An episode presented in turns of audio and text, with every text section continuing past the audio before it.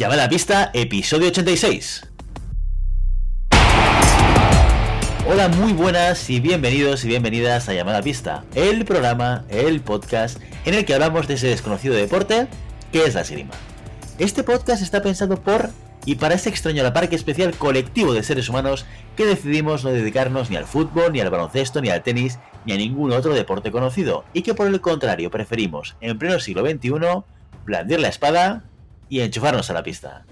Aquí estamos un viernes más, una semana más. Maribel Matei. Maribel, buenos días. Buenos días, Willy. Y Santiago Godoy. Godi, ¿qué tal? ¿Cómo estás? Hey, hey, hey. Buenos días, familia. ¿Qué tal estamos?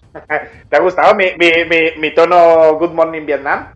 Los más veteranos lo entenderán. Sí, los más veteranos, y no hace falta ser veterano para conocer esa, esa película, ¿no? Bueno, es un clásico ya, ¿eh? Bueno, te veo muy arriba, Santi. ¿Algo que contarnos antes de, de, de continuar? Está claro que no te ha tocado toma esta noche, ¿o sí? No, no me ha tocado toma, ¿veis? Es que soy como un libro abierto. No me ha tocado toma, he dormido genial, mmm, la vida me sonríe, todo es bonito y precioso. Últimamente soy un tío muy positivo, ¿te has fijado? Eso que tienes estar tocando fondo. Eso mismo te iba a decir. Será eso, será eso, no sé. Puede ser, sí, sí, sí. Pero bueno, está bien, está bien que, que, nos nutras con tu optimismo y con tu energía positiva, porque sin ti ya sabes que te, este podcast no podría continuar. Pues a veces lo tengo que recordar, ¿eh? Porque uh, últimamente se os está olvidando.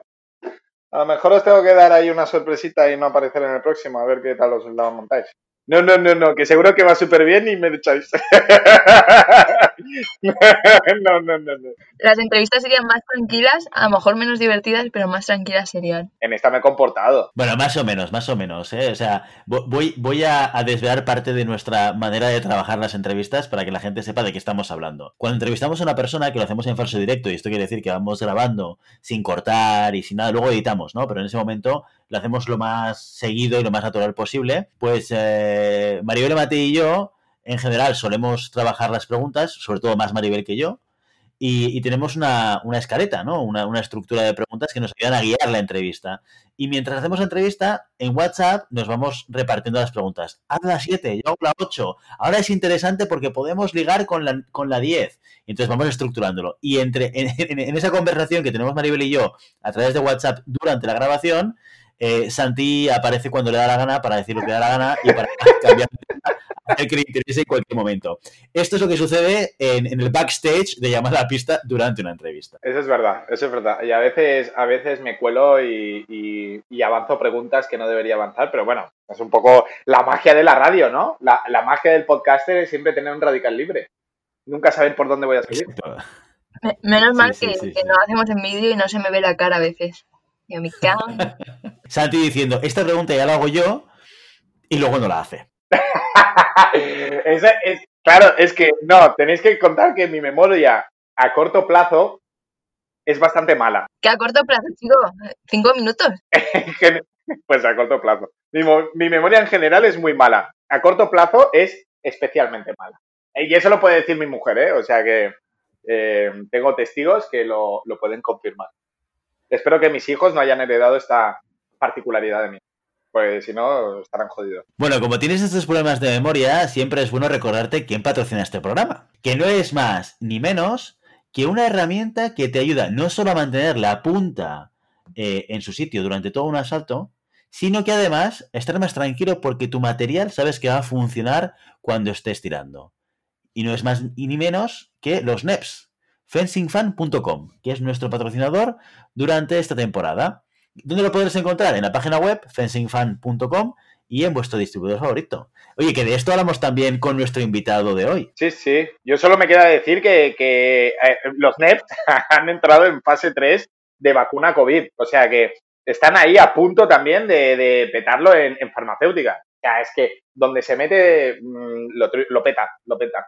Desayudar NEPs que os harán fuertes. Al final, donde, donde esté Ricardo está la innovación. O sea, es el, nuestro salvavidas del mundo, diría yo. Debería dedicarse a más cosas. no me sea. Debería fundar una religión. Los neparios, los nepetarios, ¿no? Y que sepáis una cosa muy importante, y es que desde hoy hasta el jueves de la semana que viene, atención, notición, notición, solo para oyentes de llamada a pista, se ofrece un cupón que incluye un envío gratis para pedidos superiores a 10 euros, con el código de promoción envío free. envío gratis en castellano. Así que ya lo sabéis, todos los que estéis escuchando este programa y todavía no ha llegado el 22 de octubre del 2020, porque igual esto lo escucháis el 2021, ya habéis llegado tarde, muy tarde. ¿eh? A descubrir el programa y a, aprovechar esta oferta. ¿eh?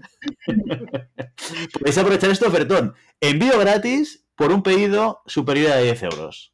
Con el código promocional envío free. ¿Cómo os quedáis? Pues ya tenemos nuestra reacción, ¿no? Montada para los que escuchan llamada pista nada más. O sea que ya tenemos ahí nuestra sectilla. Es el, es el principio de una religión. Nepito será su mesías. Nada, que lo pidáis porque mm, tanto si hacéis espada como si hacéis florete, ya digo que en florete ya lo estamos usando a tope y va súper bien. O sea que recomendado totalmente. Y en florete también. Bueno, lo que también es muy recomendable es convertirte en mecenas de llamada pista, que es otra manera también de apoyar todo el trabajo todo el esfuerzo que en general hacemos todos, quizás menos Santi, pero los otros dos del programa sí que hacemos. ¿Y cómo lo puedes hacer esto? Es muy fácil, es muy sencillo. A través de la página web hay, una, hay un lugar donde en el menú verás mecenas temporada número 3, donde, eh, donde verás toda la información. Y eso tiene muchos beneficios para ti si quieres ser mecenas. El primero es que nos apoyas y nos permites pues pagar esos gastos que tiene la edición, la creación y el mantenimiento de este programa. Pero no solamente eso, las cervezas de Maribel Matei empiezan a ser ya una commodity en Madrid, ¿eh? porque no solamente es para, mecenas, también la recibe. Cuidado con esto. ¿eh? Pero si además eres mecenas, puedes enviarnos un audio y lo publicamos, te nombramos en el programa cuando te das de alta y además te permite alardear con tus colegas que esto a día de hoy todavía es para colectivos muy, muy pequeñitos. Lo peta. Lo, de las cervezas se nos está yendo un poco eh, de las manos, yo creo. O sea, realmente yo de aquí no saco nada de dinero, estoy perdiendo lo de las cervezas. bienvenido al mundo de la grima, Matei. bienvenido al mundo de la grima. ¿Quién gana pasta en la grima? Menos Julen Pedida, por lo que se ve. Aquí todos los demás perdemos pasta. No fue idea de Santi ni mía, fue idea tuya. Tú lo dijiste aquí. Y yo le invito a una cerveza y, ya se ha convertido en parte de la propuesta de valor. Así que, bueno. Pues nada, tengo que cargar con, con la fama. Exacto, exacto. Mecenas y patrocinios aparte, vamos con el contenido del programa de hoy. Hoy, una, hoy hemos traído una persona que ya hacía tiempo que queríamos traer al programa. De hecho, en los que ya hayáis escuchado, yo diría que es el último episodio de la temporada 1, que ya ha llovido desde entonces, yo decía, le decía a Santi, ostras, una persona que me gustaría traer al programa sería a, eh, a José Luis Abajo, a Pirri. Y esa es la persona con la que hoy hemos tenido la suerte de poder contar para hablar de esgrima, un poquito de Olimpiadas, y de lo que él está haciendo a nivel profesional ahora mismo. Así que si os parece, pasamos a la entrevista. Dentro audio. Hoy en llamada pista tenemos una persona muy especial para la esgrima. Espadista, tiene 42 años. Aunque hizo muchos años de natación, terminó encontrando en la esgrima su deporte estrella. Que triunfó está claro, campeón de España en todas las categorías, siete medallas en Copas del Mundo, incluidos dos oros, dos medallas mundiales individual en 2009 y por equipos en 2006, dos medallas en europeos por equipos y dos medallas en Grand Prix. Con este último dato creo que desvelamos el misterio. Es la única medalla olímpica de la esgrima española y la número 100 de la historia olímpica española. José Luis Abajo Pirri, ¿Qué tal? Muy buenas, ¿qué tal? ¿Cómo estamos? Encantados de estar aquí en pista con vosotros. Gracias a ti por, por venir, que ya te teníamos ganas, decía Willy. Bueno, ya ves tú, yo encantadísimo, claro que sí. Es muy interesante esto, eh, porque yo no lo sabía de que te dedicabas a la natación. Eh, contabas en Acento Robinson que hiciste esgrima con, con seis años y te aburriste. ¿Qué pasó por tu cabeza cuando volviste a la pista para reengancharte? Pues sí, mira, la verdad es que, ah, bueno, aparte de natación, cualquier tipo de deporte, yo creo que los he practicado todos. Y bueno, de esas típicas personas que le sale bien el deporte, juegas a baloncesto, jugué en el equipo del cole, también jugué un rato en, en club estudiantes, juegas al fútbol, joder, pues metes un montón de goles, juegas a, a balonmano, pues, pues juego rápido y coordinado. Eh, a tenis, pues compitiendo los fines de semana y, jugando desde los tres años. Al final, eh, bueno, pues yo creo que fue un poco el ambiente, la historia y las causalidades las que me acercaban a la esgrima. Porque yo estoy seguro de que si no hubiera sido la esgrima, hubiera sido cualquier otro deporte. Yo iba enfilado al mundo del deporte, ¿no? Y, y, todo me implicaba al 100%. La natación quizás es donde también puse un poco más empeño porque bueno, también llevo nadando desde que nací. Mi padre me tiró al agua nada más nacer para, para empezar con la con eh, el mundo acuático y, empecé a competir. Como era grande y ya crecí rápido y tenía los pies grandes, pues, pues ganaba eh, a mis compañeros pequeñajos pues por, por estatura, ¿no? Y, y, bueno, estuve a punto de cambiarme la vida, de hecho, porque vinieron a buscarme cuando yo vivía en Zaragoza para llevarme al, al CAR, a San Cugat y vino un entrenador a, decirle a mi madre que, quería llevarse a su hijo a, nadar a Barcelona eh, porque tenía pues muy buena pinta, iba a ser muy alto y, nadaba muy rápido. Y mi madre dijo que no. Así que imagínate que hubiera dicho que sí, me hubiera cambiado la vida entera. Mi madre dijo que no se separaba de su niño y que qué es eso, irse a una residencia a Barcelona, ahí a entrenar y a vivir con... No, no, no, quita, quita, quita. Y entonces, bueno, cuando llegué a Madrid, pues la verdad es que ya estaba un poquito cansado del agua. Y el agua es un deporte muy especial, es un deporte eh, que te tiene que apasionar mucho, tienes que tener muy claros los objetivos, porque para mí es, bueno, llegó a ser un poco aburrido, ¿no? El tema de la línea negra, esa que está en el agua, que empiezas a ver dragones, que se mueve de un lado a otro, que te imaginas cosas. La verdad es que eh, es un deporte duro, que tienes que echar muchas horas. Y, le dije a mi madre que ya el agua lo tenía ya muy, muy visto y que, y que quería cambiar. Y entonces apareció la esgrima y en la esgrima encontré pues cosas apasionantes, ¿no? Y también encontré un grupo de personas, un grupo de gente que fue lo que realmente terminó de engancharme, ¿no? Cuando empiezas a competir, cuando empiezas a salir, cuando empiezas a viajar, cuando empiezas a, ver lo que es el, el, mundo de, de, la esgrima interior, es lo que te engancha a tope, ¿no? Y eso fue lo que acabó por decidirme que iba a ser la esgrima mi deporte. ¿Y, por qué a, la esgrima? ¿Y tus padres no te dijeron, oye, coge esta pelota y juega al fútbol y así nos retiras? Bueno, sí, sí, sí, mi madre lo intentó. Sí, ya te digo, que es que me apuntaba a todo. Yo estaba en todos los equipos de todos los colegios, de todas las ciudades en las que he vivido, en Valencia, Zaragoza y en Madrid. Lo que pasa que, bueno, mi padre hacía esgrima también. Mi padre hacía esgrima en el ejército y hacía pentalón aeronáutico que una de las modalidades es esgrima y además le gustaba mucho, y luego seguía compitiendo, había espadas en mi casa y bueno, cuando llegamos a Madrid, pues eh, caímos eh, en Moncloa, eh, cerca de un, pues de un gran club, la Sala de Armas de Madrid. ¿Que fue casualidad? Bueno, pues causalidad, porque también nada más llegar, pues me cogieron grandes maestros y, en principio empecé con, con Carlos Casarrubios, uno de los mejores maestros que ha tenido España, pero al poco de empezar ya en competición, pues eh, bueno, pues me llegó una persona en un entrenamiento, así creo que estábamos en la misma altura por aquel entonces, con gafas, y, me dijo, ¿qué tal? ¿Tú eres Pirri, no? Sí, pues verás, yo soy Ángel, y a partir de ahora voy a ser tu entrenador. Y hasta hoy.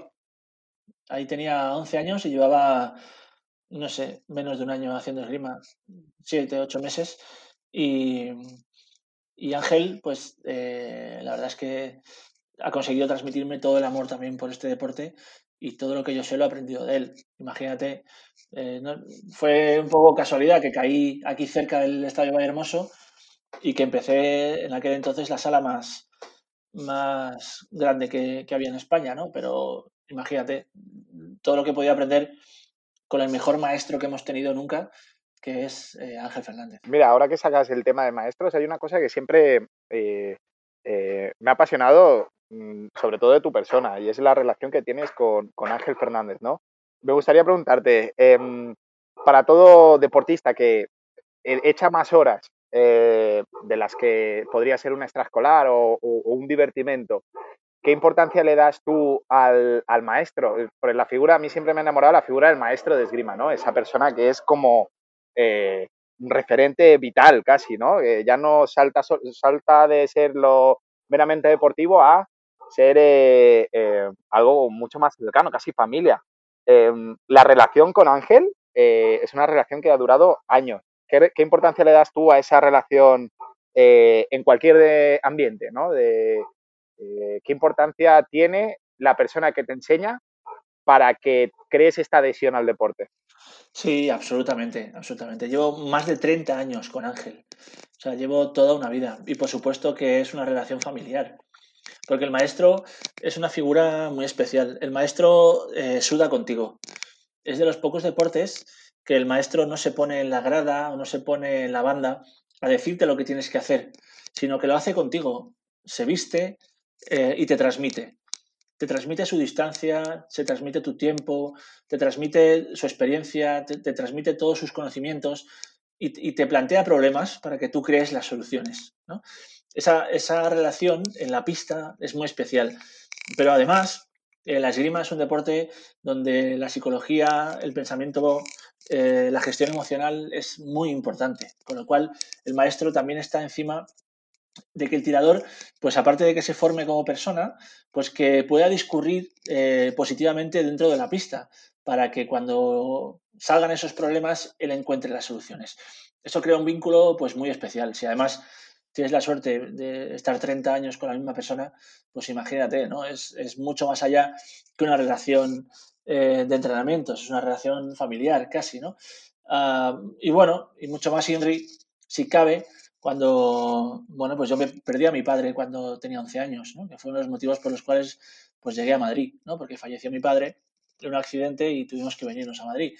Pues una figura como Ángel eh, ha hecho muchas veces de padre. Mm, y, tanto tiempo juntos, y ha sabido de mis problemas, ha sabido de, mis salidas, de mis entradas, de mis colegios, imagínate, ¿no? Y, estábamos juntos en el club y luego estuvimos juntos en el equipo nacional. Cuando Ángel cogió el equipo nacional, pues yo pasé también al equipo nacional con él y, seguimos entrenando juntos. Así que eh, Ángel ya sabe cómo tratarme, Ángel sabe cómo respiro y nada más llegar solamente con los buenos días, ya sabemos eh, cómo estamos cada uno. ¿no? Es una relación muy especial que hay que aprovechar al máximo, ¿no? porque el maestro es verdad que tiene la responsabilidad de, bueno, de enamorar al alumno en, este maravilloso deporte ¿no? que es la esgrima. Y en esta, en esta carrera que empiezas por eso, con 11 años, eh, ¿cuándo te planteas empezar a competir internacionalmente de me voy a dedicar a esto eh, 100% más allá de, de, lo que decías antes, de un hobby o de,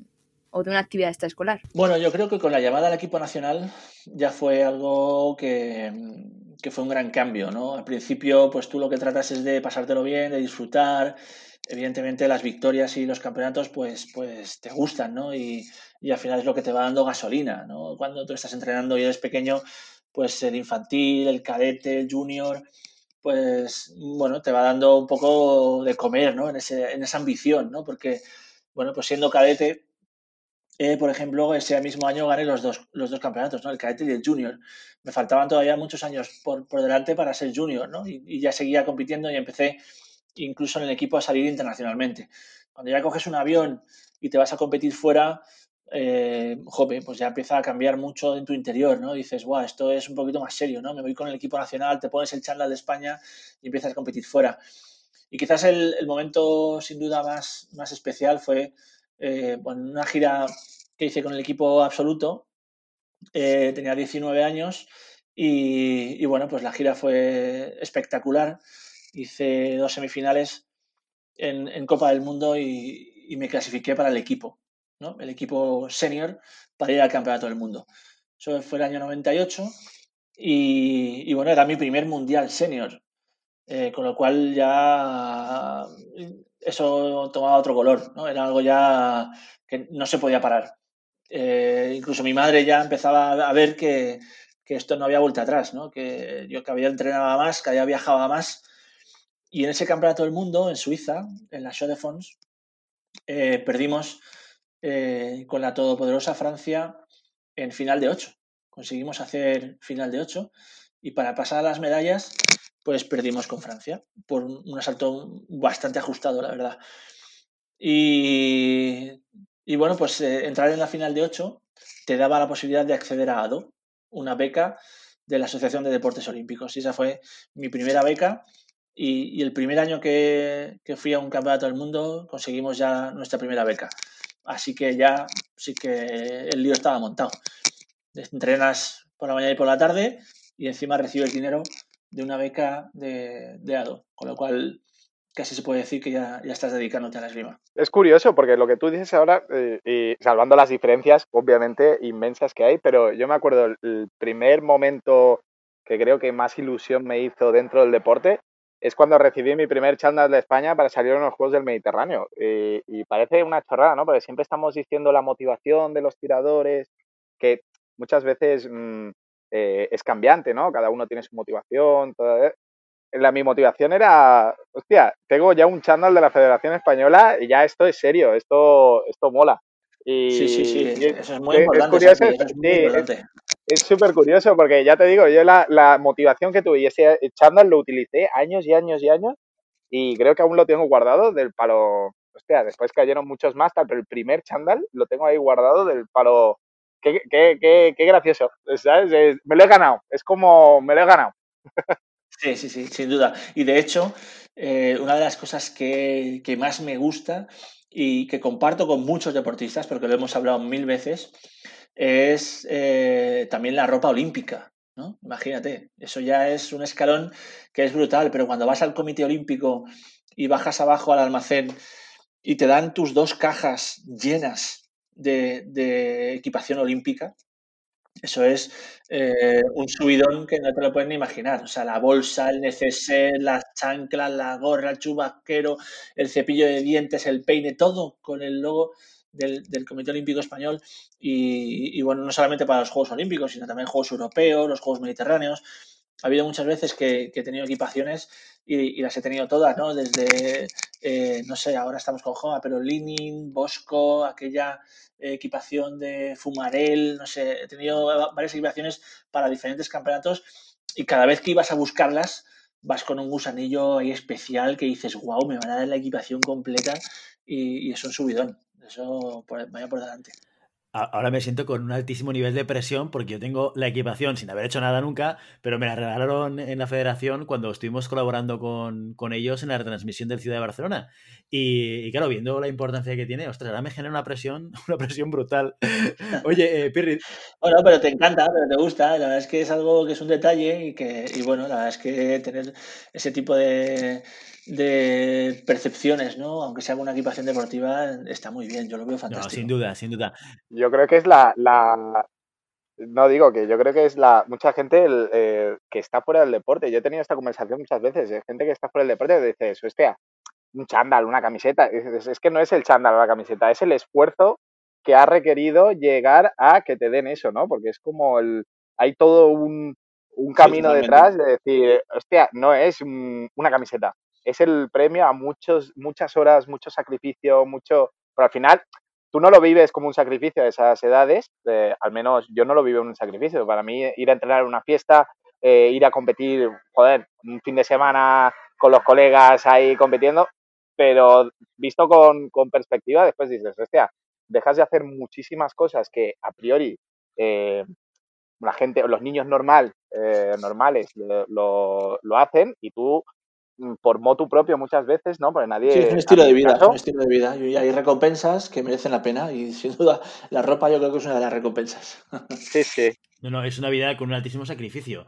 Y, y lo que suele suceder con vidas de este estilo eh, es que haya momentos de duda. ¿Tú has tenido algún momento en el cual te has planteado si querías seguir haciendo lo que estabas haciendo? ¿O nunca has dudado de que tu vida era el deporte y era la esgrima?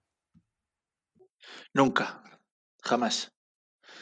Sí, no quiere decir que no hayas tenido momentos buenos y momentos malos, pero momentos de dedicación eh, nunca, de tirar la toalla cero veces.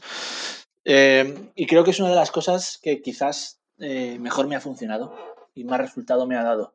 ¿no? Y también es una, es una gran lección ¿no? que te da la vida, ¿no? porque bueno, no, tampoco podemos olvidar que mi medalla olímpica me llegó con 30 años. O sea, tampoco era tan joven. Había tenido que pasar mucho. Y he pasado etapas, pues, eh, muy buenas y otras no tanto. Pero sin duda que mi mayor éxito, y lo he dicho muchas veces, ha sido perseverar en el empeño, seguir hacia adelante. Luego, de vez en cuando vas teniendo picos donde ganas una Copa del Mundo, pero es que el fin de semana siguiente eh, saltas en 32. Y es, ¿cómo es posible, tío? ¿Cómo es posible que yo haya ganado el fin de semana pasado y, este fin de semana me quedo en 32? Bueno, pues porque este deporte es así, porque es que hay que entenderlo. Porque una vez que lo entiendes, eh, lo disfrutas un poquito más. Y, no todo el mundo lo entiende. Es un deporte muy barato, es un deporte donde apenas tienes opciones al error, mm, tienes muy poco margen de maniobra y, y, quizás es lo bonito de este deporte, ¿no? Porque siempre tienes opciones, siempre hay opciones de ganar una competición. Tienes que tener el día bueno y tienes que sacar tus mejores armas. Si tus mejores armas no llegan a ser lo suficientemente buenas como para obtener la victoria, pues tienes que trabajar todavía un poquito más para, obtener esas armas, ¿no? Pero sin duda que las posibilidades se abren, ¿no? Esto no es eh, como en otros deportes donde, no sé, yo lo tendría mucho más difícil, no sé, a nivel psicológico, ¿no? Quizás en el tenis, ¿no? Tú ya entras, mi primo, el otro día iba a un torneo diciendo que, bueno, yo con pasar primera ronda, me, doy con un canto porque mi primo es el 4 de Madrid. O sea, imagínate si no hay gente jugando al tenis, pues yo con pasar primera ronda, porque en siguiente ronda me, enfrento a un ATP, a un 500 ATP. Y eso es, es no tener posibilidades. Pues es que ya entras ahí perdiendo. O sea, eso es brutal. La esgrima no ocurre esto. Tú puedes ganar a cualquiera. Necesitas unos mínimos y unas bases, pero puedes ganar a cualquiera. En el circuito hay más de 40 personas con posibilidades de ganar una Copa del Mundo. Eso no lo puedo decir todos los deportes y en este es, es parte de lo, del encanto, ¿no? de lo bonito. Yo creo que es una de las cosas que he descubierto con llamada a pista desde que estamos haciendo el programa, porque vamos haciendo reviews de competiciones y una de las cosas que me sorprendía. Fíjate que yo, he practicado de esgrima, pero seguramente en mi época, yo soy más o menos de tu quinta pirre, en mi época no era fácil saber qué estaba pasando en las competiciones internacionales, ¿no? No había YouTube, no había Internet, teníamos dos canales de televisión, creo que hasta los 90, ¿no? O sea, que tampoco te enterabas de lo que sucedía y no lo podías seguir. Y ahora que he reconectado con la esgrima desde hace un par de años y que vamos siguiendo las competiciones, eh, excepto excepciones muy concretas, ¿no? Está la Sofía Belica y la Olga Harlan en sable femenino, o, o, las italianas en florete, que son muy fuertes. O sea, hay una serie de nombres muy concretos que se oyen bastante y tienen mucha tirada, pero si no en general es lo que tú dices, que es, una, es un deporte en el cual, Santi lo dice muchas veces, entre los 30 40 primeros del ranking, ahí, ahí, ahí se juega el pastel. ¿no? Y que de repente uno que está al 35 te puede dar una Copa del Mundo. Sí, y eso es muy bonito porque eso te genera expectativas. Entonces, es lo mejor que puede tener un deportista, ¿no? Tener expectativas de saber que, bueno, que si la puedes, tienes un día bueno y la puedes liar, pues, pues la lías de verdad, ¿no? Incluso ha ocurrido en, en Juegos Olímpicos, ¿no? Donde hay gente pues, que a priori no, no, contábamos con él, ¿no? E incluso seguro que había gente que no contaba conmigo en, Pekín. Evidentemente tienes que unir un montón de fuerzas y tienes que estar eh, pues muy bien preparado, bien trabajo detrás, que es brutal. Pero siempre tienes que ser consciente que tus posibilidades eh, están intactas en cada competición, ¿no? Sobre todo cuando llegas a un alto nivel, eh, eso tiene que, que perdurar y muchas veces creo que a veces nos falta, ¿no? Eh, incluso aquí en España, ¿no? Que nuestros chavales crean en eso, crean firmemente que en cada competición la pueden liar y que entren sin ese complejo de voy a tirar con un ruso, voy a tirar con un húngaro, tengo que tirar con un italiano. ¿Y qué? O sea, es que eso es algo de lo que yo también eh, me, he servido durante toda mi carrera deportiva. A mí me daba igual quien estuviera delante mía. Yo tenía que hacer mi trabajo y si podía morderle, iba por él. Y así es como llegué. Y en esa primer, eh, la primera gira donde yo me clasifiqué para el, para el primer mundial, eh, competí contra gente eh, del más alto nivel. Y, estos cabrones me decían el nombre y me decían quién era después de que hubiera tirado. Pero me, me, me daba igual que, has tirado con un húngaro, pero ¿tú sabes quién es ese? Pues no, ni idea, tío. Es un tal Kovacs pero, pero no tengo idea. Pues ese tío es campeón del mundo dos veces. Y ya están en tres Juegos Olímpicos, ya está. Bueno, pues si le he ganado, pues, pues es que no habrá tirado tan bien. Entonces, eh, esto es algo que, que hay que eh, mentalizar a, los chavales desde, desde muy, muy pequeños, ¿no? De que cualquier cosa es posible y de que nadie es invencible. En la esgrima menos todavía porque hay un espacio de tiempo corto y, y puedes ganar a cualquiera, ¿no? Eso es una enseñanza que hay que meterles en la cabeza para que podamos competir mejor, ¿no? Que quizás eso en otros países se pueda gestionar un poquito mejor, ¿no? Esa, esa manera de competir. Eso te iba a decir, porque estamos hablando en todo momento de alto rendimiento, pero se, se puede aplicar igual a las regionales o a las nacionales. Es, un, es una mentalidad que crece desde el deportista a cualquier nivel, ¿no? Es, eh, muchas veces perdemos por, porque nosotros mismos abandonamos, ¿no? Es, es que este es campeón de España. Mm, ¿Y qué? ¿Sabes? Desde campeón de España, ¿por qué? Si, si al final a mí mi maestro eh, me decía, tiene una espada igual que tú y empezáis 0-0 los dos. O sea, pelealo y si pierdes, pues pierde con las botas puestas. Pero no pierdas ya de antemano porque creas que es mejor que tú, porque si no ya lo será. Correcto, completamente de acuerdo. La verdad es que viendo, yo me, acuerdo me hice una base de datos eh, con el medallero olímpico y, mundiales y tal, eh, justo precisamente la espada como arma tiene una grandísima variabilidad, que no vemos tanto en otras, en otras armas, pero, pero es verdad que en la espada eh, vemos sorpresas continuamente, lo decimos en las reviews, pero es que si ves el histórico de resultados es lo que pasa, ¿no? Que realmente en un día bueno y sobre todo en los Juegos Olímpicos, que, que es un día eh, que es el día, lo, decías tú en muchas entrevistas, ¿no? Que es, eh, eh, pierdo 15-14 y me voy a casa el primer asalto, o sea, es un día de, tirar bien. La variabilidad, además, eso lo aumenta muchísimo. Con, esta, con este pensamiento de da igual quién se me ponga adelante, ¿fuiste a Pekín? ¿Cómo, ¿Cómo, era tu expectativa cuando, cuando pisaste el país? Sí, sí, claro, pero además es que en Pekín ya sabíamos quién, quién nos podíamos enfrentar. Nos tiramos tres meses eh, viendo todas las opciones posibles que teníamos de enfrentamientos y todos los vídeos que teníamos de ellos. Así que los teníamos muy estudiados en Pekín. Son 32 tiradores, son 5 asaltos. Eh, y además no hay pures, son directas, como sabéis. Así que la única manera de, de tener algo de control sobre eso es, es controlarlos a todos. Así que nos tiramos, pues eso, ya te digo, como tres meses o por ahí viendo vídeos y viendo lo que hacía cada uno, cómo lo hacía y, opciones. ¿no? Al final, eh, lo que tiene Pekín es, una historia de, de, recoger los frutos de, toda una carrera deportiva. Yo siempre digo que, que en Pekín estaba preparado. ¿no? Tratamos de hacer una clasificación para, para Sydney, donde yo era muy joven y, y en el Campeonato del Mundo el año anterior se clasificaban ocho equipos para, las Olimpiadas y, bueno, la verdad es que nos quedamos a un solo combate eh, con Cuba. Eh, perdimos por dos tocados, dos tocados nos dejaron fuera de los Juegos Olímpicos. Para Atenas, pues tres cuartos de lo mismo. Llegábamos un año donde fuimos cuartos en el Mundial, eh, quedamos, íbamos número uno en la Copa del Mundo durante tres meses, habiendo ganado Copas del Mundo por equipos y al final nos quedamos fuera por muy poco. Y para Pekín fue todo lo contrario. Yo, estaba preparado. Entonces, cuando ese momento lo sientes, eh, sientes que puedes hacer cualquier cosa. ¿no? Que, ya las Copas del Mundo eran todos rivales y, ninguno de ellos eh, lo veía inalcanzable. Así que lo único que tiene que pasar es que ese día, ese 10 de agosto, eh, pongas tu mejor esgrima. Y, es lo único que lo estaba concentrado. Estaba concentrado en, poner mis mejores armas y en seguir un plan, una estrategia eh, que habíamos dirigido durante todo el año para tratar de clasificarnos, que es la que nos había funcionado y la que estábamos un poquito llevando a cabo en cada competición. ¿No? Y eso fue exactamente lo que hice eh, el día 10 de agosto. Y, y, bueno, pues salió bien. Pero ya te digo, tres asaltos por un tocado. Tres combates por un tocado. Es una locura. Hablando de Juegos Olímpicos, Pirri, porra, Venga, eh, y encima rima. Pirri porra. Pirri porra Tokio. Sí. es que sí, es, muy difícil. Es muy difícil. Es jodido, ¿eh? Pero tienes que mojarte. Va, todo el mundo que le, he hecho la pregunta se ha mojado. y no serás menos, ¿no? no, no seré menos.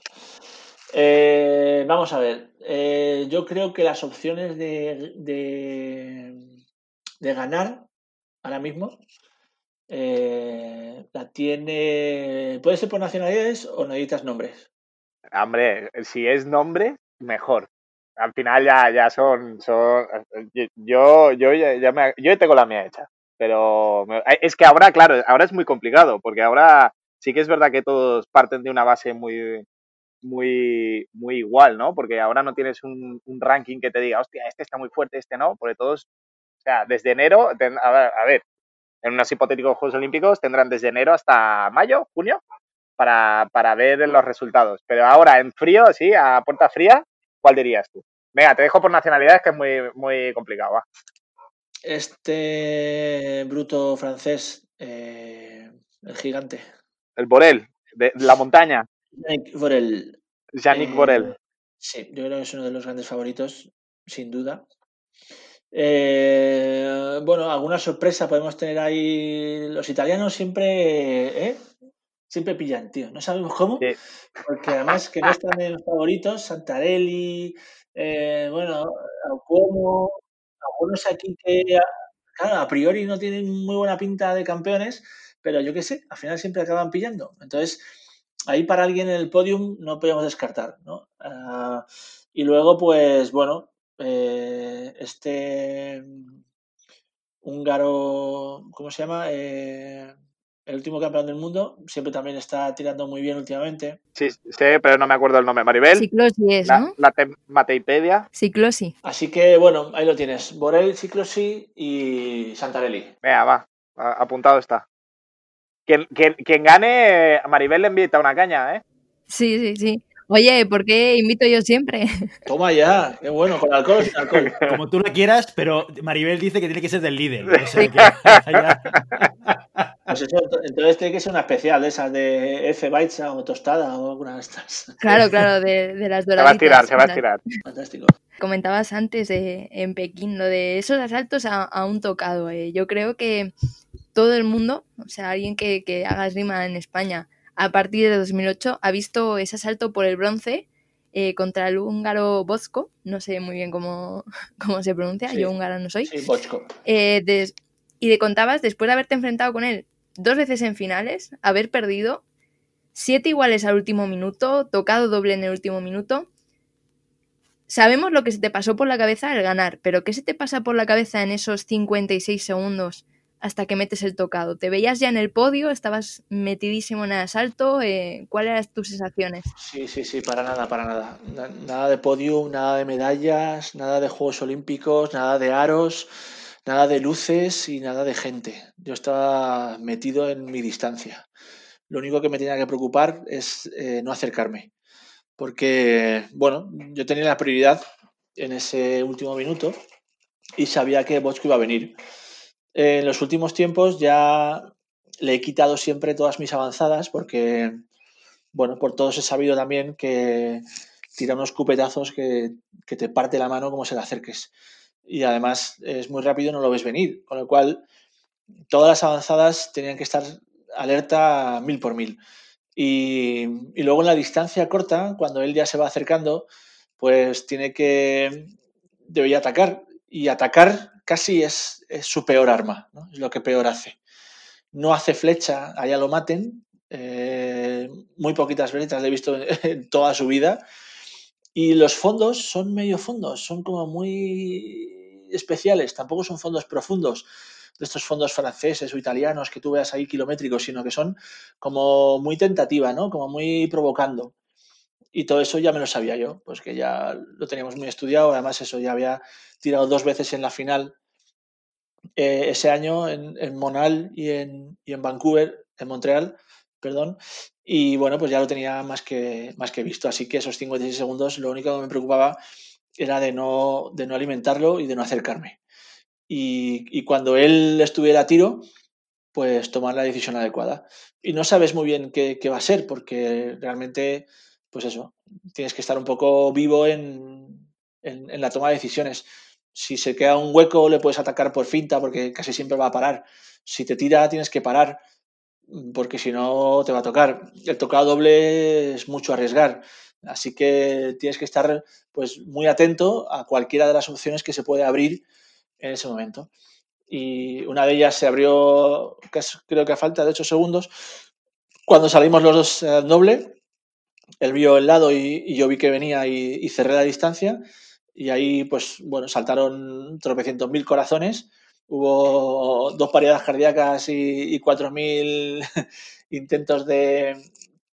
Eh, bueno, la verdad es que fue un vuelco al corazón, ese doble, eh, y al final, pues eh, cuando volvimos a reanudar y a falta de cuatro segundos, pues la verdad es que es una acción que llevo haciendo toda mi carrera con Ángel y, y, casi siempre lo hace al final de la clase, curiosamente. Esto era al final del asalto y, Ángel siempre me la hacía al final de la clase, que es la remis de cuarta, cuando te va, estás atacando y, sales y te para cuarta de improviso, tienes que girar la mano, meter la punta y, continuar el ataque, ¿no? Y realmente fue eso lo que pasó, fue esa acción que había sido pues bueno, una acción trabajada hasta el infinito, una acción machacada en cada una de nuestras clases durante más de 20 años y esa fue la acción que, que me dio la medalla. ¿no? Él atacó en cuarta, pasó por encima de mi hombro porque yo había cerrado la distancia y no consiguió tocar y en la remis me metí por dentro y, y le toqué en el flanco. ¿no? Y esa fue la maravillosa luz que se encendió en el fondo de la pista y cuando vi que era verde, pues imagínate. Todos, todos conocemos el, el grito de Pirri, todos conocemos esa, esa, esa potencia, esa incluso rabia de, de, ese grito. Creo que todo el mundo gritó, todo el mundo que estábamos siguiendo gritó, menos Pirri. Ya, y eso es algo que llevo años queriéndote preguntar, ¿qué pasó? Porque yo te vi sacar la gareta, sonreír y el grito. Hostia, pues, pues tienes toda la razón, tío, tienes toda la razón. Sí, sí, sí, sí, pasó por mi cabeza. solamente dos palabras pasaban por mi cabeza. Eh, madre mía. Eso fue lo que pensé. Madre mía. Y me llevé las manos a la cabeza. Y, y, es, y es verdad, tienes toda la razón. Siempre, pues siempre grito cuando termino ganando, siempre es la liberación de tensión, ¿no? Es un poco el, el guerrero, el coño, y bien, el vamos, el tal. Y, y aquel momento fue como, como, ostras, madre mía. Ese fue mi pensamiento. Tío. Y, y, y, claro, y luego rápidamente pues eh, tuve que eh, volver atrás para saludar a, a Bosco, porque además en aquella época estaban como demasiado pesados los árbitros, en que no tires la careta al suelo, tienes que saludar, cógela, ponte en guardia, saluda con la espada, saluda no sé qué, y era todo un protocolo como súper... Y entonces ya fue el agobio de, ostras, sí, sí, es verdad que tengo que saludar, que está aquí el pobre Gabor, que de esta no se recupera, porque de un cuarto no te recuperas nunca. Y, y ya está, ¿no? Y felicidad absoluta. Hablábamos de la, de la, figura de Ángel Fernández, ¿no? En toda tu carrera deportiva. Y, y la temporada 2 al final eh, tuvimos la oportunidad de entrevistarle. Y hablando de una de las cosas que también has comentado tú, que es del impacto de la parte psicológica en lo que es eh, el resultado de un esgrimista en la pista, hablamos con Ángel, ¿no? Y nos, nos, comentó una cosa que me gustaría saber tu opinión, si estás de acuerdo o, o, a lo mejor tienes un punto de vista diferente. Nos dijo, y nos puso en el ejemplo tuyo, y nos dijo, mira, fijaos en Pirri. Pirri, cuando él consigue la medalla, está en un momento de madurez, eh, no solamente deportiva, sino también personal, que le ayuda mucho a conseguir lo que consiguió. Y ahí vino nuestra reflexión con Ángel de decir que de alguna manera también en el deporte de la esgrima, lo que es la madurez personal, no solamente en el deporte, sino también en tu vida privada, te puede ayudar o te puede jugar una mala pasada, ¿no? A la hora de tener eh, esa frialdad o esa cabeza eh, bien asentada para poder hacer las cosas bien. Sí, absolut absolutamente. Sí, sí, absolutamente. Es verdad que eh, hay varios factores en el alto rendimiento, ¿vale? Que eso también daría casi, casi para una entrevista entera. Pero hay una cosa que, que es muy cierta y es que casi todos los éxitos te llegan en, tus mejores momentos, ¿no? Eh, a nivel eh, individual, por supuesto, según va pasando la, edad, eh, bueno, pues tienes diferentes tipos de niveles, ¿no? Cuando eres cadete, cuando eres junior, eh, sub-23 ahora incluso, bueno, pues esas victorias van llegando porque estás en, en el mejor momento de, de, tu etapa, ¿no? Y esas etapas, sin duda, que se van cubriendo. Eh, para gestionar eh, el éxito deportivo a nivel senior y ya eh, completamente maduro, necesitas por supuesto, una estabilidad y, un estilo de vida acorde a, lo que quieres conseguir. y esto hay veces que es difícil de entender, porque si tú quieres ser campeón del mundo o campeón olímpico, no puedes tener la cabeza llena de pájaros, no puedes tener tu vida dedicada a mil cosas, no puedes tener tu tiempo partido en, tres ocupaciones, no puedes tener eh, mil cosas a tu alrededor que te puedan despistar. Eh, tienes que ser coherente con lo que quieres conseguir. Si tú quieres ser uno más, deberás entrenar como uno más. Si quieres ser uno de los mejores, deberás entrenar como uno de los mejores. Y si quieres ser el mejor, deberás entrenar como el mejor. Esa parte de coherencia es, muy importante. No solo madurez, sino que seas coherente con lo que quieres conseguir. ¿no? Que tú mismo pienses realmente qué es lo que quieres conseguir y qué tienes que poner encima de la mesa para conseguir todo eso. Yo para conseguir todo eso he dedicado mi vida entera, en exclusiva, sin hacer nada más que entrenar por las mañanas, por las tardes y por las noches, pensar en lo que iba a entrenar al día siguiente. Es la única manera. Si no, pues mm, coherentemente conseguirás eh, según el tiempo que te estés dedicando. Entonces, efectivamente, en aquella época, pues eh, ya tenía la madurez necesaria como para dominar mi carácter, que también, bueno, pues me ha traído problemas durante, durante toda mi carrera, para saber exactamente el momento en el que estaba, cuáles eran mis armas, qué errores cometía, eh, cómo arreglarlos. Y ahí llega un momento en el que de verdad tú sabes y además lo transmites, ¿no? que estás maduro deportivamente. Y eso no quiere decir que sean con 30 años. Hay gente que por supuesto le llega antes y hay gente que por supuesto compite mucho mejor que otras. ¿no? Pero tener una vida ordenada, ser coherente con lo que quieres hacer y establecer tus propios objetivos es lo que al final te va a dar eh, una vida de éxito. ¿no? Eh, da igual el ámbito en que lo pongas, ¿vale? Para todo. No solamente en el deporte, sino para tu vida entera, creo yo. Después de, este, de esta dedicación absoluta que, comentas, en 2016 decides retirarte de la pista y, te has reinventado, como hablábamos antes de empezar a grabar, en ese, en ese perfil comunicación deportiva para todo, como decías tú, para todos los ámbitos de la vida. Eh, ¿cómo, decides que, esos aprendizajes pueden servir a otras personas? Sí, bueno, pues eh, ya sabes que el momento de la retirada es un momento especial, es un momento donde mm, tu estilo de vida cambia, ¿no? Absolutamente. Todo el modelo que has ido siguiendo durante muchos años, pues termina. Y lo peor es que termina de golpe, ¿no? Es que mañana no vengas, no hace falta.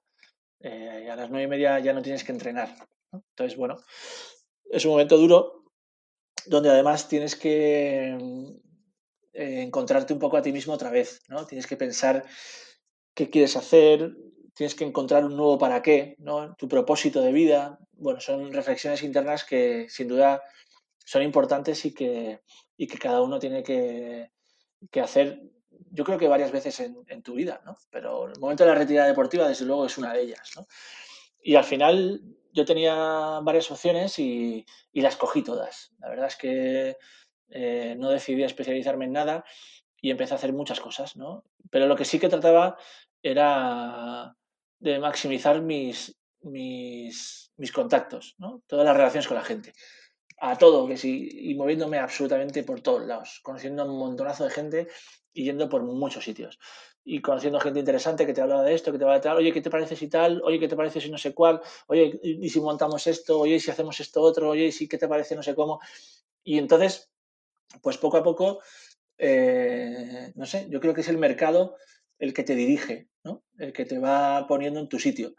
Y el que allá donde más dominas y donde más puedes aportar, es donde te van requiriendo, ¿no? Y en esto era un poco la comunicación, ¿no? Empezaba a hablar en público, empezaba a dar conferencias, charlas, eventos, y bueno, pues me salía más o menos bien, aceptable, y, empecé a tener un poquito más de movimiento en ese, en ese campo, ¿no? Cuando ya esto te va gustando un poquito más, pues vas haciéndolo mejor, te vas entrenando, vas formando, te vas estudiando y vas conociendo gente también del sector, gente muy buena que me ha ayudado mucho y bueno, pues eh, al final decides que, puede ser un, estilo de vida, ¿no? Casi, casi como en el deporte, ¿no? Cuando no te quieres dar cuenta, te estás dedicando al deporte y cuando no te quieres dar cuenta, te estás dedicando a dar conferencias. Es algo de lo que se puede vivir, ¿no? Y los eventos. Entonces, bueno, poco a poco te vas especializando. Y, esto es lo que a mí me más me, más me llenaba, ¿no? La gente, el público, eh, bueno, está con 2.000 personas en un teatro y es alucinante, ¿no? Tener toda esa gente pendiente de tu historia, de lo que dices, de cómo transmites, eh, aplaudiendo, viviendo lo que tú has vivido, eh, gente llorando, incluso los mensajes que te dan después. bueno, pues a mí me gusta bastante. La verdad es que creo haber encontrado Mm, otra pasión. Bueno, que todo el mundo lo sepa, ¿eh? que seguro que gran parte de nuestra audiencia ya lo sabe, pero Pirri lo podéis encontrar en pirriesgrima.es, donde aparece toda la información de esta faceta de comunicador que tiene Pirri. Así que si trabajáis en alguna empresa y a alguien se le ocurre contactar con David Meca, que le quiten de la cabeza eso al directivo y que llamen a Pirri para hacer, para, para hacer de comunicador del mundo de la esgrima, ¿no? Que, que, seguro que es inmensamente más interesante. Bueno, David también mola mucho, ¿eh? Yo conozco también y he coincidido varias veces y David es una máquina y lo hace fenomenal también. Eh, lo mío es un poquito más exótico, ¿no? Qué, qué, qué, qué modesto eres, Pirri. la esgrima exótica, tío. Además de, de, esta faceta de conferenciante, eh, también estás ligado, muy ligado a la Federación Española como, como sucede en otros deportes con, otros medallistas y con gente que ha significado mucho para el deporte. Eh, ¿Piensas en un futuro meterte más en esta faceta federativa? Bueno, pues eh, yo creo que sí. Yo creo que mm, casi, se puede decir ya oficialmente que voy a presentar mi candidatura para, para la presidencia de la Real Federación Española de Esgrima. Eh, actualmente Marco eh, habló conmigo hace unos meses y me dijo que, bueno, pues que no quería continuar y que, y que había llegado su momento de, dar paso, ¿no? Y me propuso que si quería ser yo, que podía hacerlo muy bien y que, y que bueno, necesitamos un pequeño cambio, ¿no? Y rejuvenecer quizás el modelo y pensar en, en más medallas olímpicas, pensar en el futuro de la esgrima. Y la verdad es que eh, es un reto muy bonito, es un reto eh, apasionante y también cierta responsabilidad, ¿no? Eh, devolverle a la esgrima algo de lo que me ha dado, ¿no? A mí me ha dado toda una vida entera, me ha dado muchas alegrías, me ha dado muchos aprendizajes y, bueno, pues para mí sería un verdadero honor poder devolverle algo de esto a, a mi deporte, ¿no? Intentando unir a todo el mundo, eh, que caminemos juntos hacia una esgrima moderna donde, donde consigamos muchos más éxitos y donde también eh, una de las prioridades es el, crecimiento de nuestro deporte, que seamos más esgrimistas y que la gente conozca eh, lo bonito que es nuestro deporte y, además lo interesante que es para muchas facetas, que sin duda son las que compartimos nosotros diariamente y muchos de ellos no las acerca, ¿no? Porque además eso lo percibes eh, cada vez que hablas de la esgrima o cada vez que enseñas tu deporte a alguien, ¿no? Todo el mundo eh, te dice siempre lo interesante, lo bonito, eh, lo agradable, lo visual que es nuestro deporte, ¿no? Creo que tenemos que sacarle mucho más partido de, lo que estamos haciendo ahora y, creo que tenemos mucho potencial todavía por explotar, ¿no? De un deporte tan bonito como la esgrima, que además es el único deporte que es de origen español que tenemos en los Juegos Olímpicos. Así que tenemos que darle ahí un empujón entre todos. 2008 fue un año muy, muy importante para la esgrima española, gracias a ti, pero lo cierto es que desde 2008 hemos sufrido una cierta sequía olímpica, ¿no? Em, ahora que te presentas para la federación y que vas a hacer ese paso para liderar un proyecto como el de la Federación Española de Esgrima, ¿qué, cosas eh, piensas que, puedes hacer o crees que vas a hacer para poder cambiar este ciclo para poder mejorar el cómo estamos consiguiendo las cosas a través de la federación? Sí, sin duda. Eh, yo creo, soy de la opinión de que eh, el trabajo a largo plazo hay que, hay que haberlo hecho ayer, ¿no?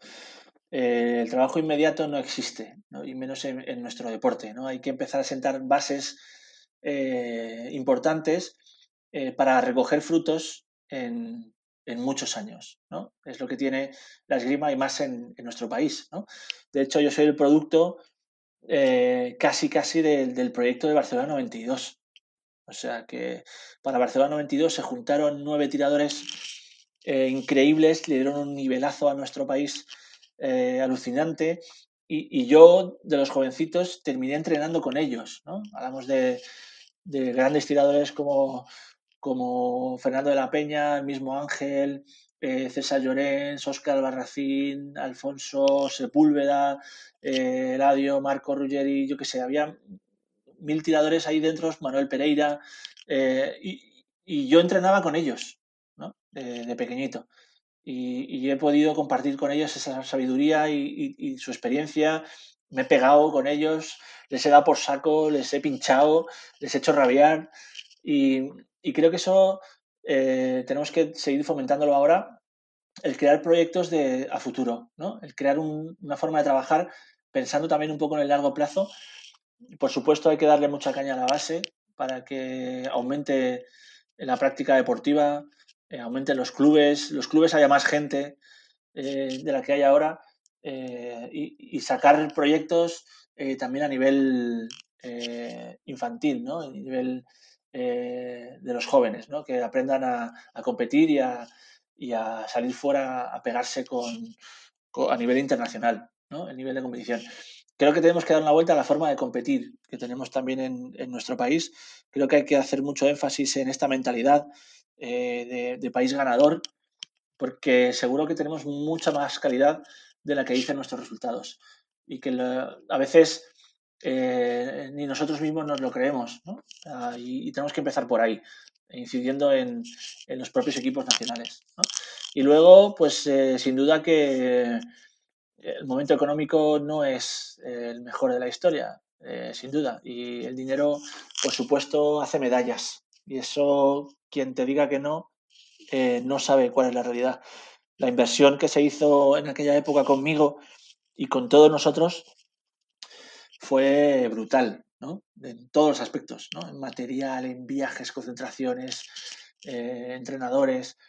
Y eso tenemos que sacarlo de algún sitio. Con lo cual, la generación de recursos tiene que ser también prioritaria, porque a estos niveles eh, sin dinero no, se puede hacer nada, la verdad. Y eso es, eso es una verdad auténtica y se puede trabajar muy bien y puedes poner todo tu empeño, pero si no tienes un pago para competir, si no tienes dinero para salir, si no tienes dinero para buenos entrenadores, si no tienes dinero para dedicarte a esto, no vas a conseguir absolutamente nada.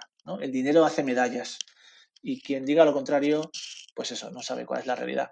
Así que tenemos que ser eh, todos conscientes de que hay que, hay que empujar y hay que conseguir recursos y, tenemos que hacer un, plan eh, que rejuvenezca la esgrima y que, y que compitamos mejor para tener resultados, pues Tokio ya lo veo muy cerca, pero por lo menos en el 24 o en el 28. Hace unos años ya hablabas de, de jóvenes como Julen, que, tenían éxitos por delante, que tenían una gran carrera. ¿Crees que veremos en lo que dices tú a, medio plazo en los Juegos Olímpicos un momento pirrio otra vez de la esgrima española? ¿O está muy lejos? Bueno, está lejos, pero no es imposible. Efectivamente, ya hemos hablado ¿no? durante todo el programa que aquí nada es imposible. ¿no? Y efectivamente hay gente muy buena eh, en nuestro país. Y tenemos tiradores eh, a punto de clasificarse y sin duda con opciones de, liarla, ¿no? Ahora tienes que hacer todo lo posible para que la puedan liar. Con lo cual tenemos que dar eh, todas las facilidades para que eso se produzca. En Tokio eh, hay cinco opciones eh, de liarla, por supuesto que sí.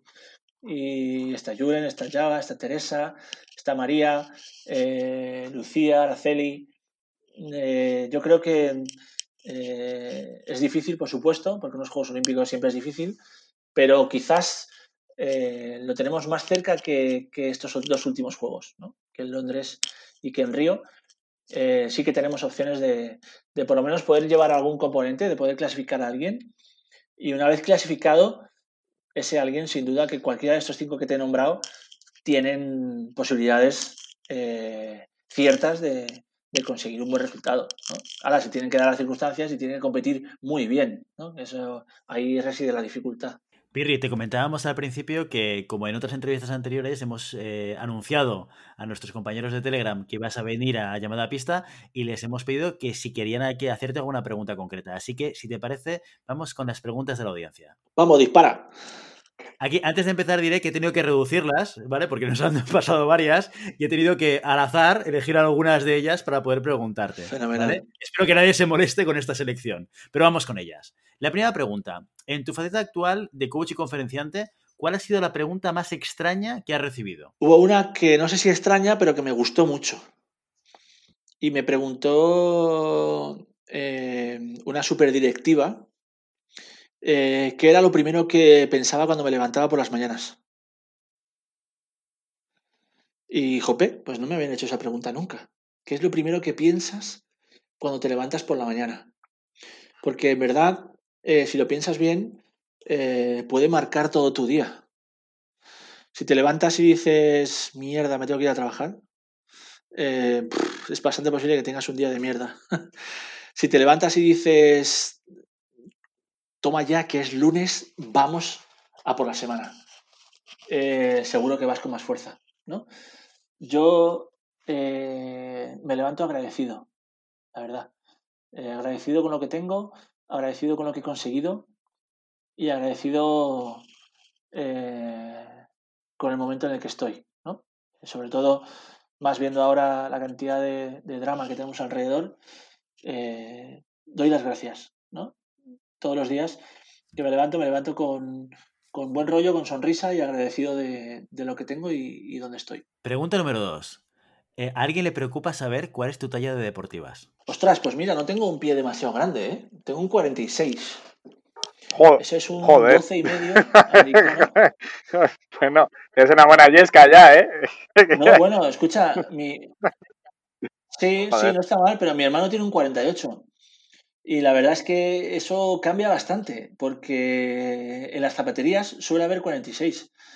Y además también en todas las tiendas suele haber un 12 y medio, 13 como últimos números. Mi hermano tiene un 14 y tiene que comprarse zapatillas especiales, tío, que eso es una movida. Yo tengo un pie relativamente normal para la altura que tengo, estatura, pues un 46, 12 y medio. Encuentro zapatos en, Zara y en Máximo Duty. Hombre, esto, es una alegría, te facilita un poco la vida, ¿no? sí, sí. Pregunta número 3.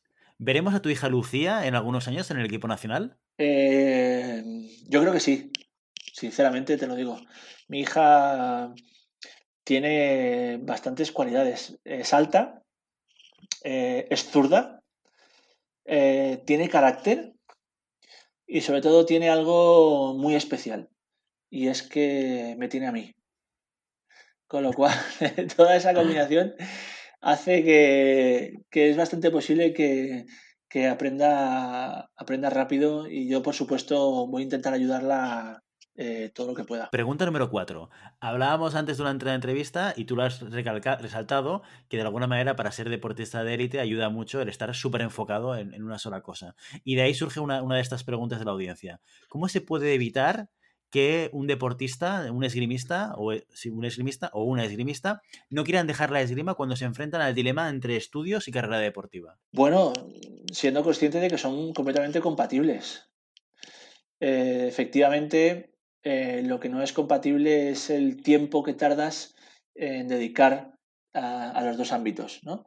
Primero tú pones prioridades y si tu prioridad absoluta son los estudios, pues significará que, tienes que estudiar mucho y que tienes que dedicar mucho más tiempo al, estudio, con lo cual el deporte será para ti algo de ocio y algo a lo que poder dedicarle ciertas horas para pasar el rato e intentar eh, conseguir alguna cosa eh, puntual. Si efectivamente quieres dedicarte en cuerpo y alma y quieres ser coherente contigo misma y tu vida es el deporte, eh, dedicar el máximo tiempo posible.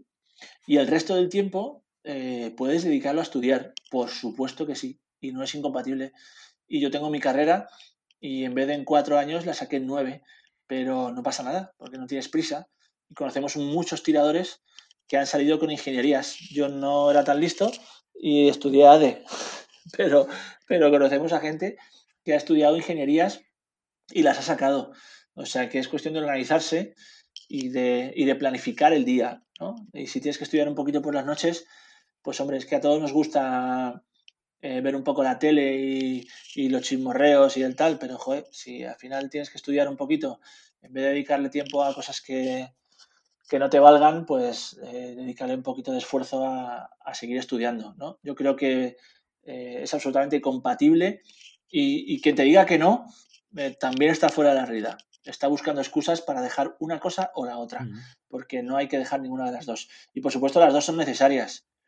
Hay que tener varios puntos de apoyo en la carrera deportiva y el ideal son tres. Cuando tú tienes tres puntos de apoyo, eh, estás dentro del equilibrio. Me explico, si tienes muchos puntos de apoyo, si tienes más de cuatro o cinco, cosas a las que te dedicas, apoyos emocionales, eh, estás demasiado disperso y, aprietas poco, ¿no? Que mucho abarca, poco aprieta. Si tienes solamente dos puntos de apoyo, eh, le hace tu familia y el deporte, si uno de ellos falla, tu equilibrio se, se tambalea, ¿no? Es como tu familia no te apoya, ya estás jodido. Eh, o tu deporte no te sale bien, ya estás jodido. Yo creo que el número ideal es el número 3, ¿no? Tener eh, estudios, familia y deporte, ¿no?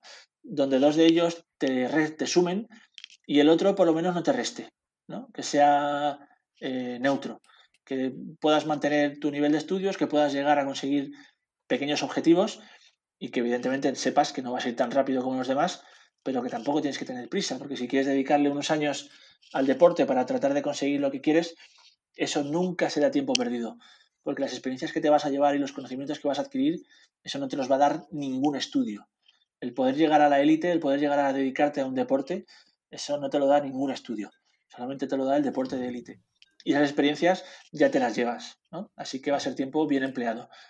Luego terminas los estudios y ya está. Quinta y última pregunta. Y esta, esta no ha sido elegida al azar. ¿eh? ¿Qué te parecen los NEPs? Me encantan. De hecho, ya he recibido y tengo que postear la foto, mis nuevos NEPs para la temporada, eh, que por supuesto, pues no sé si llegaré a utilizar alguno. Ojalá, eh, ojalá pueda coger una espada esa temporada y hacer algo, por lo menos, ¿eh? algún asalto, algún combate. pero seguro que se los voy a dar a mi hija para que los tenga puestos y no se le escape ninguna, porque me parece una, una herramienta básica y fundamental tener los NEPs hoy en día. Los NEPs solucionan eh, muchos problemas, eh, sobre todo a nivel emocional antes de una competición. Cuando te falta un tornillo, cuando empiezas a perderlo, cuando empiezas no sé qué tal, todo eso te lo soluciona. Así que eh, me encanta. Muy bien, oye, pues Pirri, para acabar la entrevista, Santi tiene preparado un picadito de preguntas cortitas y rapiditas para, para cerrar. Si te parece, damos paso a Santi. Vamos. Pirri, nada, eh, respuestas muy, muy, muy cortitas. Parece que está muy preparado, pero en realidad no está nada preparado. O sea que eh, son preguntas que se me ocurren a mí. Primero, que se lo hago a todo el mundo. ¿Con quién personaje histórico te gustaría cruzar la espada? Con Darth Vader. ¿Club privado o club público? Privado. ¿Veremos a Pirri en circuito veteranos? Nunca. Eh, Me parece bien. Eh, categoría infantil, cadete, junior o absoluto. Junior. ¿Padre de tirador o entrenador? Padre. ¿Se puede cambiar el sistema ahora para poder sacar más beneficio del deporte, como has dicho? Sí, se puede. Claro que sí. Y hay que estar convencido de que se puede. Porque si no lo estamos, eh, apaga y vámonos. Vamos a intentarlo y vamos a hacer todo lo posible para que eso se produzca. Te de ser sincero que ya tenía ganas de hacer esta entrevista porque siempre nos hemos visto en, pasillos y tal, y la verdad es que es la primera conversación que tenemos en años. O sea que, Pirri, ha sido un placer. Por lo menos de una hora. ¿eh? Por lo menos de una hora. Por lo menos de una hora. Ha sido un placer. Para, por mi parte, yo creo que has tocado prácticamente todos los palos. Y bueno, la verdad es que me, estaríamos hablando horas contigo, pero realmente creo que hemos podido conocer un poquito más a Pirri, conocer un poquito más el hombre detrás de la máscara. Ah. Y muchas gracias por, compartir este momento con nosotros. Bueno, un placer, Santi, de verdad. Eh, me encanta vuestro programa y, ha sido un placer participar en él. Por supuesto que sí, me tenéis para lo que queráis aquí y para cualquier duda o consulta, fuera del programa, dentro y, lo que queráis. Siempre hay gente con iniciativa eh, dentro del mundo de la esgrima necesitamos. Así que eh, mil gracias a los tres. Maribel, por supuesto, por tus preguntas. Y Willy, tío, sigue con tu acercamiento a la grima, no te vuelvas a alejar. sigue con nosotros. Willy, Willy, en la pregunta de veteranos también ha dicho que nunca, ¿eh? Así, ¿no? Porque no, viene ni a entrenar el cabrón. Ah, no, no, te quejes, este año estoy yendo bastante, ¿eh? Y estoy. estoy pasando muy bien este año. Yo entrenar sí, ¿eh? Yo entrenar, entrenar sí, ¿eh? Entrenar no, no, no sé si lo voy a dejar alguna vez pero vamos, este año porque es una mierda, pero vamos, he estado entrenando hasta hace poquito, ¿eh? De vez en cuando me voy al club o me voy al equipo y les meto un poco de caña de vez en cuando. Aparezco por la sala así de repente, coño, viene, viene. Me gritan un poquito ahí, luego nos damos de. Ahí de duro, un poco de fuerte y flojo. Y eso sí que lo voy a hacer. Para competir, eh, no lo creo, sinceramente. Muy bien, Pirri. Oye, pues muchísimas gracias por, por acercarte y, y aceptar la llamada a pista. Y, eh, y, estaremos en contacto. Esperemos que más pronto que tarde vuelvas por aquí ya como mm, director de la federación y nos puedas contar cosas interesantes de lo que sucede por ahí. Vale, fantástico. Nos ponemos en marcha. Yo también hablaré con la agencia, ¿vale? Os tendré informados y yo creo puede ser eh, una buena cosa. Yo, a mí me gusta este formato y sin duda que estáis vosotros que tenéis experiencia, que lleváis un montón y que sabéis de lo que habláis y cómo meterle a la gente ahí preguntillas chulas yo creo que puede ser un contenido muy chulo para, seguir utilizando y para que para que todo el mundo conozca un poquito más de, de esgrima. ¿no? Muchísimas gracias, Pirri. A vosotros, un abrazo muy grande a los tres. Muchas gracias. Adiós, adiós. Adiós, Pirri, adiós. Muy bien, oye, eh, entrevista de las larguitas, ¿eh? Aquí hemos superado, por poquito, pero hemos superado los 60 minutos. ¿Qué os ha parecido la entrevista? ¿Con qué os quedáis? Hombre, eh, la verdad es que hemos tocado prácticamente todos los palos, ¿no? Desde, su etapa de, deportiva, su etapa profesional después y ahora un poco hemos mm, conseguido rascar, no mucho, he de decir, pero hemos conseguido rascar un poco la, eh, la idea que él tiene, ¿no? De renovación de la, de la Federación Española. Creo que puede traer grandes cosas, creo que es un cambio generacional y un cambio de mentalidad muy bueno y bueno, la verdad es que eh, dentro de lo que cabe es, un, es una persona que ha vivido de la esgrima y para la esgrima desde que tiene uso de razón prácticamente. Y se puede aprender muchas cosas de él, la verdad. si alguien puede ver alguno de sus vídeos o de sus de, sus conferencias, la verdad es que merece la pena, porque se consigue transmitir, ¿no? Es como pura energía. A mí me, me pareció que el tío arrolla, es pura energía. Como es en la pista, es hablando con él y es, y es un poco haciéndolo todo. Entonces, creo que puede traer cosas buenas. a mí me ha encantado la descripción de, del asalto de la medalla, que por un lado es evidente que lo ha explicado 300.000 veces, ¿no? Pero la manera que tiene de explicarlo da la sensación que sea la primera vez que, lo, cuenta. No sé si, habéis tenido esta sensación como yo, que tú conscientemente, evidentemente ya sabes que la ha contado muchas veces, pero cuando lo, lo cuenta otra vez, le pone tanta pasión, le pone tanta energía que parece que sea la primera vez que lo estoy contando. Sí, además lo cuenta de forma muy, muy vívida, ¿no? O sea, a veces eh, hablamos con tiradores que sí se acuerdan de tal asalto, pero no saben las sensaciones que tuvieron y demás. entonces, al final, al ser un asalto tan importante en su carrera deportiva, lo, lo cuenta realmente lo que sintió en ese momento. Y eso transmite mucho más que sí, bueno, gané y, luego estaba muy contento. No, se acuerda de lo que estaba pensando en el momento en el que mete el tocado, los segundos en los que él eh, metió el tocado, realmente te, transporta bastante al, al momento, ¿no? Es curioso porque después, el año siguiente, quedó tercero del mundo en el Mundial y como que pasó como un poco desapercibido, ¿no? Porque aún estábamos de resaca de esa medalla número 100 de los Juegos Olímpicos y ahí te das cuenta del, buen nivel que cogió en ese momento, ¿no? De que le duró prácticamente una temporada y media, ¿no? Hacer una, normalmente eh, a nivel de planificación, cuando llegas a un pico de competición, después te viene una bajada.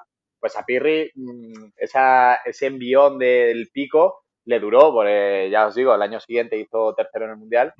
Y la verdad es que es un lograzo, porque ya muchas veces lo hemos dicho, pero uno, un mundial a efectos prácticos es más duro que unos Juegos Olímpicos, ¿no? En los Juegos Olímpicos, eh, ya lo dijo él, son cinco combates, llegando a la final, eh, y en un mundial tienes que hacer las pules, tienes que hacer tablones de 128 muchas veces, em, ocho, eh, cuatro deportistas por país, mm, van todos los países, entonces a nivel, a nivel de, de dificultad es más, más difícil una medalla de mundial que una olímpica, ¿no? Pero este, esta medalla olímpica tiene ese romanticismo de una vez cada cuatro años subir al, al Olimpo de los dioses, ¿no? Es como curioso. Sí, realmente lo que decía yo al principio, eh, repasando un poco la entrevista de lo de las cervezas, es que aquí Santi se pone a hacer porras y, se juega a cervezas que tengo que pagar yo luego, ¿sabes? O sea, es como... pues está, está yendo a las manos pero eso, eso lo he aprendido con el tiempo. Nunca te juegues nada que sea tuyo. Siempre juega con cosas de los demás. Esto es lo que nos ha tocado vivir, Maribel. Esto, esto es lo que hay. Oye, a mí me ha gustado mucho también esa reflexión sobre eh, de una de las preguntas de la audiencia, ¿no? Que preguntaba qué podemos hacer para que la gente eh, se mantenga en el mundo de la esgrima eh, eh, en ese momento en el cual tiene que decidir si seguir con la esgrima ponerse a estudiar y decía, no, no, si es que a lo mejor no hay que decidir, ¿no? Si lo, a lo mejor lo que hay que hacer es hacer las dos cosas, ¿no? Y ser capaz de poder combinar una cosa con la otra. Yo creo que el mensaje es muy bueno y muy positivo, sobre todo también con la reflexión de, de las tres eh, patas, ¿no? Los tres puntos de apoyo que cada persona debería tener para tener una vida equilibrada, ¿no? Y luego otra reflexión, que, que, que, me sorprendió muchísimo al principio de la entrevista cuando decía, yo es que varía para todos los deportes, pero me acabé quedando con la esgrima, ¿no? Y, y por un lado, eh, me, me, me, asalta la cabeza el hecho de que la esgrima tiene algo que engancha a la gente, gente que quizás podía haber hecho otra cosa con, otro impacto o, o, o, con otros niveles, porque al final, oye, no nos olvidemos que hay deportes donde se gana muchísimo más dinero, o incluso te diría que se gana dinero comparativamente con la esgrima, ¿no? Y él decía hacer esgrima. Y esa historia es la misma que nos contó Julien con el baloncesto, si os acordáis, ¿eh? que también era bueno en baloncesto, pero al final llega un momento en el cual decide y decide y se decide por la esgrima. A mí me recordó, al, al, ¿te acuerdas? Aquella primera entrevista a una gran tiradora, Vivian Con, que decía que sí. las, los estudios eran como su manera de dejar de pensar en esgrima, ¿no? Que ella necesitaba estudiar para poder desconectar eh, y mantener ese equilibrio mental, ¿no? Dentro de la pista y dentro de los, de los entrenos. Muy bien, oye, una entrevista muy esperada en llamada pista, con muchas ganas de hacerla, que ha sido más fácil de lo que a priori puede parecer, ¿no? Porque dices, ostras, desde la temporada 1 que queréis entrevistarlo y no lo habéis hecho hasta la temporada 3. Lo cierto es que nos encontramos con Pirri en el Ciudad de Barcelona y ya allí le dijimos y le invitamos a venir llamada pista, pero entre la colaboración con la federación, las vacaciones, el COVID y demás, pues eh, no, no hemos retomado el contacto con él hasta ahora. Hasta aquí nuestro episodio de hoy. Como siempre, queremos invitaros a que os pongáis en contacto con nosotros y nos deis vuestra opinión. O nos digáis si queréis que hablemos de algún tema concreto o tenéis alguna pregunta. Lo podéis hacer a través de redes sociales. Estamos en Facebook, estamos en Instagram. Tenemos un grupo en Telegram donde compartimos muchas, muchas cosas y la gente nos dice qué preguntas quiere que hagamos a nuestros invitados. Así que si quieres también participar, ya sabes dónde tienes que ir. Y lo podéis hacer también en la página web llamadapista.com barra contacto. Y si el contenido de este podcast te gusta, no te olvides suscribirte, compartir este episodio en cualquier red social, darnos 5 estrellas en iTunes y comentar lo que queráis tanto en iVoox como en Spotify. Muchas gracias por todo, por tu tiempo, por tu atención y por tu interés en este maravilloso deporte que es la esgrima. Nos escuchamos la semana que viene. Hasta entonces. Adiós, adiós. adiós.